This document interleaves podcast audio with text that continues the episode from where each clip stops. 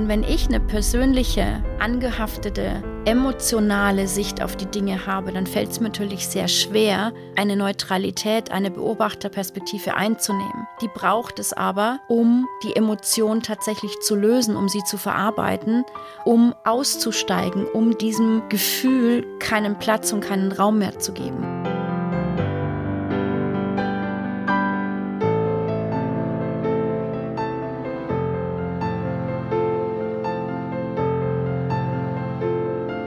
Deep and Free, dein Podcast für Spiritualität und Tiefe. Mit mir, Bettina Heidrowski.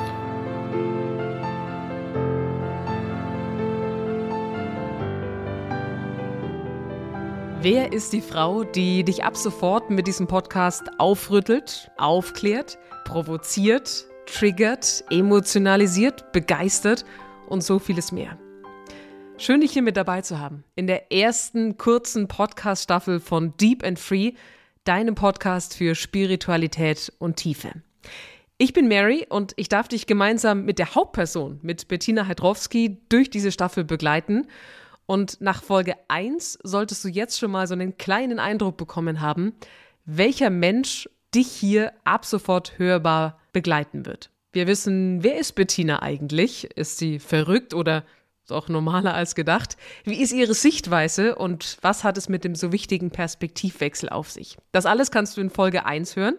Falls du das noch nicht hast, dann drück gerne an dieser Stelle auf Pause, starte mit Folge 1 und komm dann hier gerne zurück.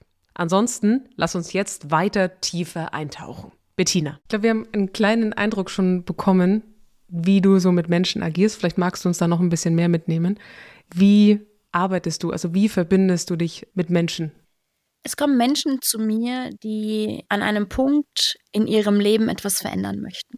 Und das ist völlig egal, ob das ähm, auf gesundheitlicher Ebene ist, ob das auf mentaler Ebene ist, beruflich, Beziehung, in der Entwicklung, ein Ereignis, was sie nicht verarbeiten können. Das ist völlig unrelevant. Das ist ein Zustand, in dem sie sich befinden, der nicht bleiben soll.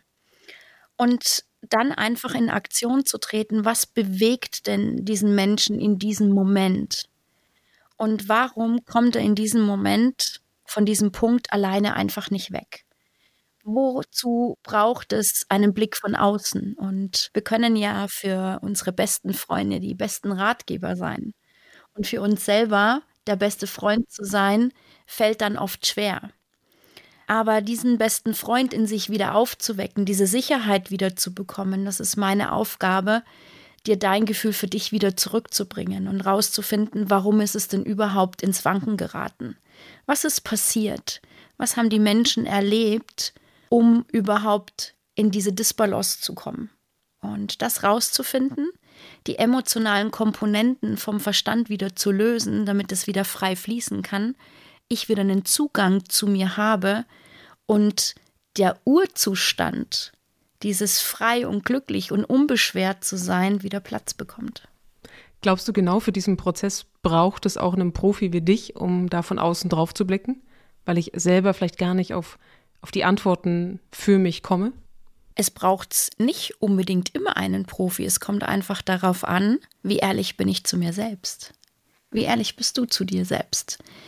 Und wann fangen unbewusste Muster an, mein bewusstes Sein zu übernehmen? Wann springt etwas an, was ich vor langer, langer Zeit vielleicht mir erschaffen habe, um zu überleben? Wir dürfen davon ausgehen, dass egal wer etwas macht, immer eine positive Absicht dahinter hat. Egal wie schlimm es sein mag in diesem Moment. Ich habe grundsätzlich die Meinung, dass jeder Mensch in jedem Moment das Beste gibt, was er gerade kann. Und es gibt einen Grund, warum es gerade nicht anders geht. Du hast vielleicht Dinge in deinem Leben erlebt, die dich dazu gezwungen haben, Strategien zu entwickeln, wieder fröhlich zu sein, damit umgehen zu können. Und wir leben ja auch noch in einer sehr westlichen Wohlgesellschaft, wo wir sagen können, oh, ich habe ein Dach über dem Kopf, ich habe einen Job, ich habe Freunde, ich habe eine Familie, ich bin vielleicht gesund und habe damit ganz, ganz viele Argumente, um mir Dinge schön zu reden. Und in dem Moment, wo ich es nicht schaffe, mit mir selbst so tief zu gehen, so ehrlich hinzugucken, was ist da tatsächlich in mir passiert, um mit diesem Gefühl selbst in Kontakt zu gehen, solange dass es Raum bekommt, dass ich es annehmen kann. Dann brauche ich jemand von außen, der mir dabei hilft, mich zu unterstützen, vielleicht mit mir diesen Raum hält, in dem Moment da ist, um mir diesen Schmerz vielleicht anzugucken, um mir dabei das Gefühl zu geben, trotzdem richtig zu sein, obwohl ich vielleicht aus heutiger Sicht damals falsch gehandelt habe. Und da die Rückenstärkung zu bekommen, dass jeder Mensch in sich grundsätzlich perfekt ist, weil er ist ein Wunder. Da braucht es dann vielleicht den ein oder anderen Begleiter dazu. Hm. Und um vielleicht auch manchmal das, das Thema hinter dem Thema zu finden. Also jetzt ein Beispiel rauszugreifen, dass das Kind geht in den Kindergarten und fängt an, andere Kinder zu schlagen, dann geht es ja nicht um ein Aggressionsproblem des Kindes, sondern da liegt ja ein anderes Thema dahinter. Ich glaube, da könnte ich mir vorstellen, es sehr hilfreich sein, jemanden von außen zu haben, der sich das anschaut und guckt, okay, was liegt dem eigentlich zugrunde? Sehr richtig und vor allem die emotionale, unangehaftete Perspektive einzunehmen. Mhm. Denn wenn ich mit jemandem arbeite, dann hat mich die Situation ja selber nicht betroffen. Und das heißt, ich kann für jemanden da sein, Mitgefühl haben, ohne in ein Leid zu fallen oder ohne es herabzuspielen und zu sagen, ja, so schlimm war es ja gar nicht. Also ja oft so, wenn man mit den Geschwistern redet oder mit Freunden von damals in einer Situation, jeder hat ja seine eigene Perspektive und seine eigene Sicht auf die Dinge. Und wenn ich eine persönliche, angehaftete, emotionale Sicht auf die Dinge habe, dann fällt es mir natürlich sehr schwer, eine Neutralität, eine Beobachterperspektive einzunehmen. Die braucht es aber, um die Emotion tatsächlich zu lösen, um sie zu verarbeiten, um auszusteigen, um diesem Gefühl keinen Platz und keinen Raum mehr zu geben. Und da ist natürlich jemand, der damit nicht involviert ist, besser dran oder geeigneter als jemand, der mittendrin steckt in diesem Gefühl. Wie bist du eigentlich zu all dem gekommen? Wie hast du deine, wie ich es schon bezeichnen würde, Gabe entdeckt, dass du Menschen auf diese Art und Weise begleiten kannst? Mein Spruch, den die meisten, die mich persönlich kennen, schon mal gehört haben, ist, jeder Coach kann dich genauso weit mitnehmen, wie er ist. Und aus irgendeinem Grund habe ich mir für dieses Leben meinen Rucksack ganz schön voll gepackt. Das heißt, ich habe ziemlich viel erleben dürfen, um es mal aus der Perspektive des Spiels des Lebens und der Erfahrung zu sehen. Und bin einfach persönlich an einem Punkt in meinem Leben gekommen, wo ich gemerkt habe, dass andere Menschen die Fernbedienung für mich in der Hand haben. Die wissen genau, welche Knöpfe sie drücken müssen, damit ich so und so funktioniere. Hatte gesundheitliche Probleme, hatte ganz, ganz schwerwiegende Auswirkungen in meinem Handeln und in meinem Tun. Und ich bin damals über meine damalige Sekretärin aufmerksam gemacht worden, du pass mal auf, es gibt hier jemanden, ich weiß nicht, was sie macht, aber ich glaube, geh da mal hin, das tut dir gut. Und es ist ja über 20 Jahre her. Dort bin ich hingegangen, ähm, eine Reiki-Meisterin, die angefangen hat, Meridiane und Energiebahnen wieder in Schwung zu bringen. Und ich habe einfach gemerkt, es tut mir gut. Ich bin damals einmal die Woche dorthin gegangen und die hat nicht viel mit mir geredet.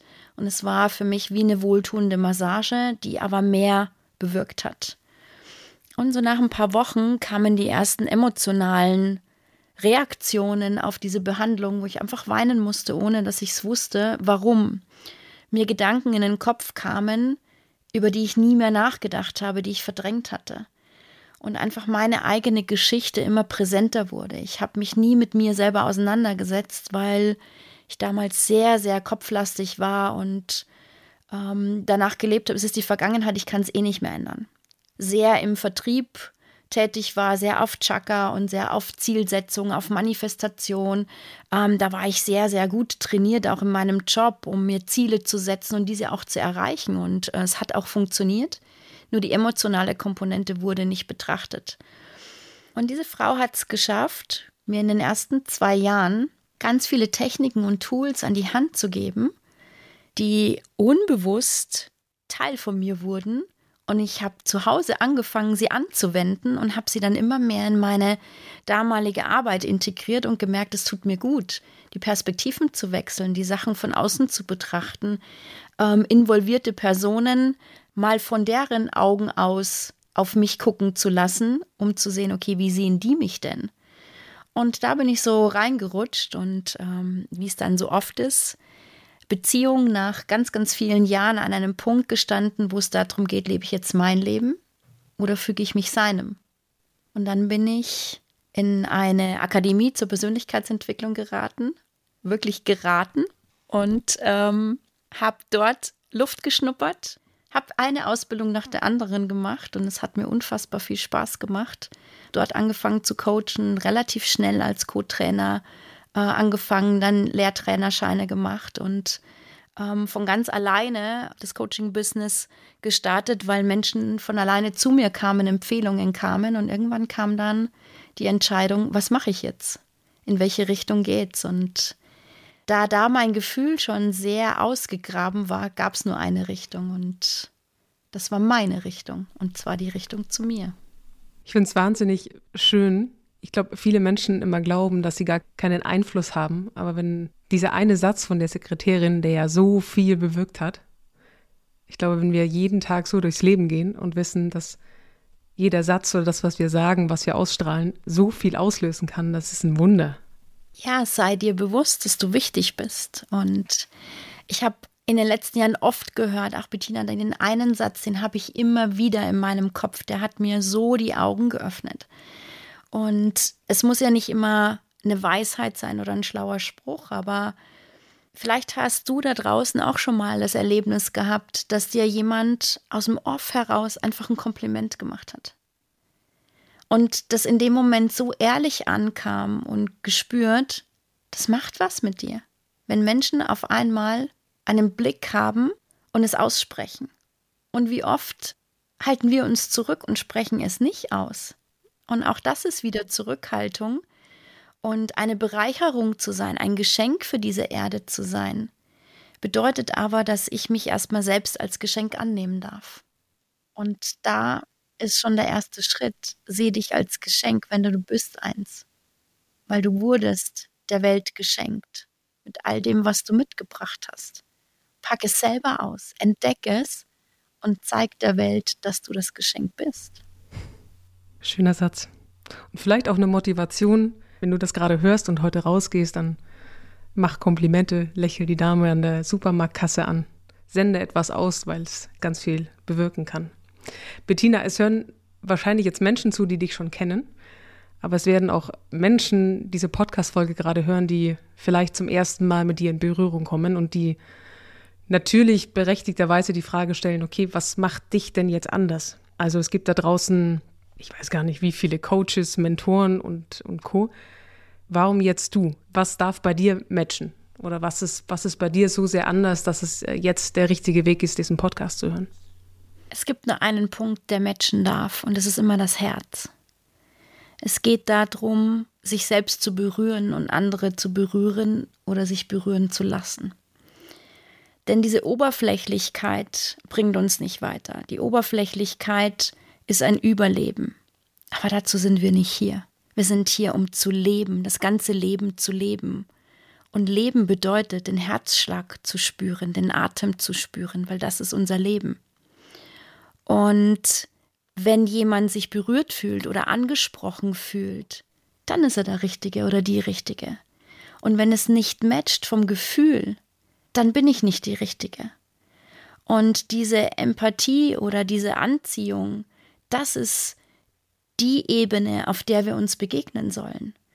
Einen Menschen auf Herzensebene wahrzunehmen, den wirklich zu sehen, zu hören und zu fühlen, das ist das, was das jedes Wesen auf diesem Planeten möchte.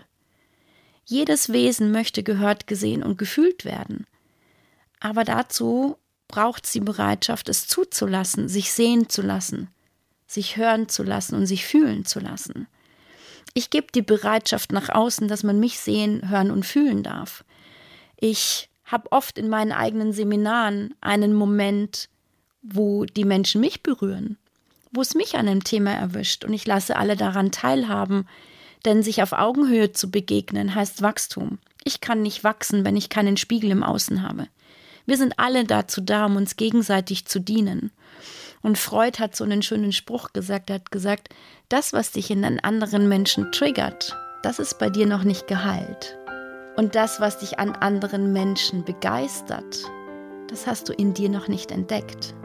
Wir sind nur Reflektoren. Und wenn ich etwas in dir reflektiere, was dich anspricht, dann kann ich dich begleiten, genau das entweder zu heilen oder in dir zu entdecken. Wenn ich niemanden anspreche, dann bin ich nicht die Richtige.